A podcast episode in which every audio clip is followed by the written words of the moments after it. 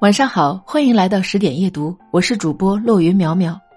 今天要跟大家分享的文章是：我从来不想独身，却有预感晚婚。一起来听。有人说年少不懂李宗盛，多年后读懂，就只剩下苦难、美好与自嘲。记得他在歌曲《晚婚》中唱道：“情让人伤神，爱更困身。”女人真聪明，一爱就笨。往往爱一个人有千百种可能，滋味不见得好过长夜孤枕。我不会逃避，我会很认真。那爱来敲门，回声的确好深。我从来不想独身，却有预感晚婚。我在等世上唯一契合的灵魂。初闻不知曲中意。再闻已是曲中人。当唱到“我从来不想独身，却有预感晚婚”的时候，相信很多人都被唱哭了。是啊，我也从来没有想过要独身，但是却至今一直独身。有人说，一直单身的人可能是因为太挑，其实我觉得，一直单身的人只不过知道自己要什么罢了。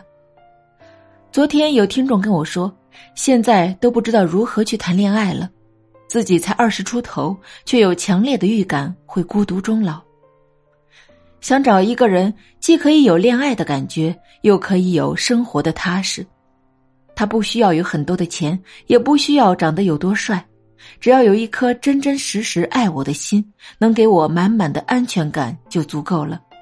但是这样一个小小的念想，却比中五百万还要难。渐渐的，可能是自暴自弃，可能是听天由命，变得就不想再去爱了。从前喜欢一个人，现在喜欢一个人。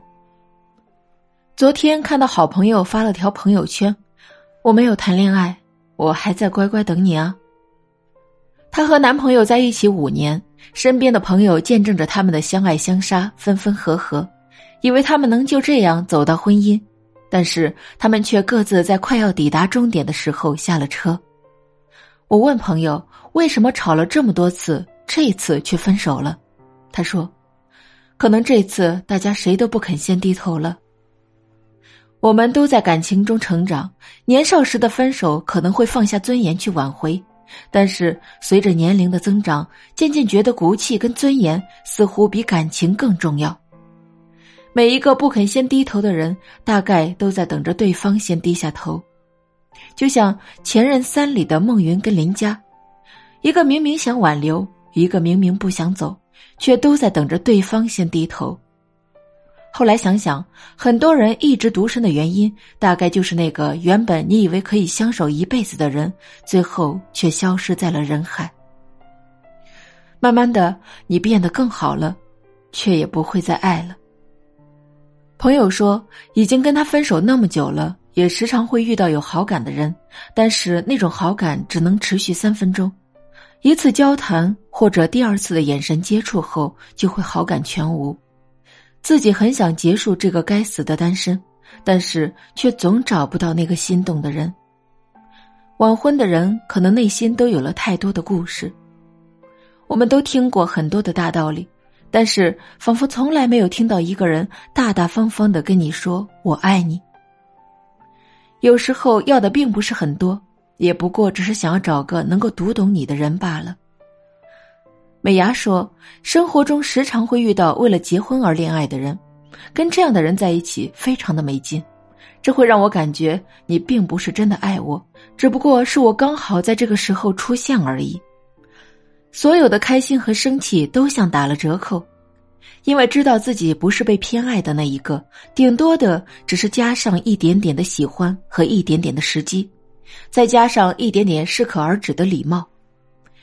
这样的恋爱一场谈下来，对爱的相信反而越来越少，这样的感情自己永远都不想要，所以关于婚姻也从来都不着急。每一个独身的人，大概都在等那个命中注定的人，他穿过人潮汹涌的城市，跋山涉水的来爱你。时常会有人问我，是不是已经做好了孤独终老的准备了？我说是啊，但是我也做好了将来哪天可能会闪婚的准备。记得年长的亲戚总是会跟我说：“婚姻不就是找个人凑合一起过日子罢了，哪有那么多的合适不合适？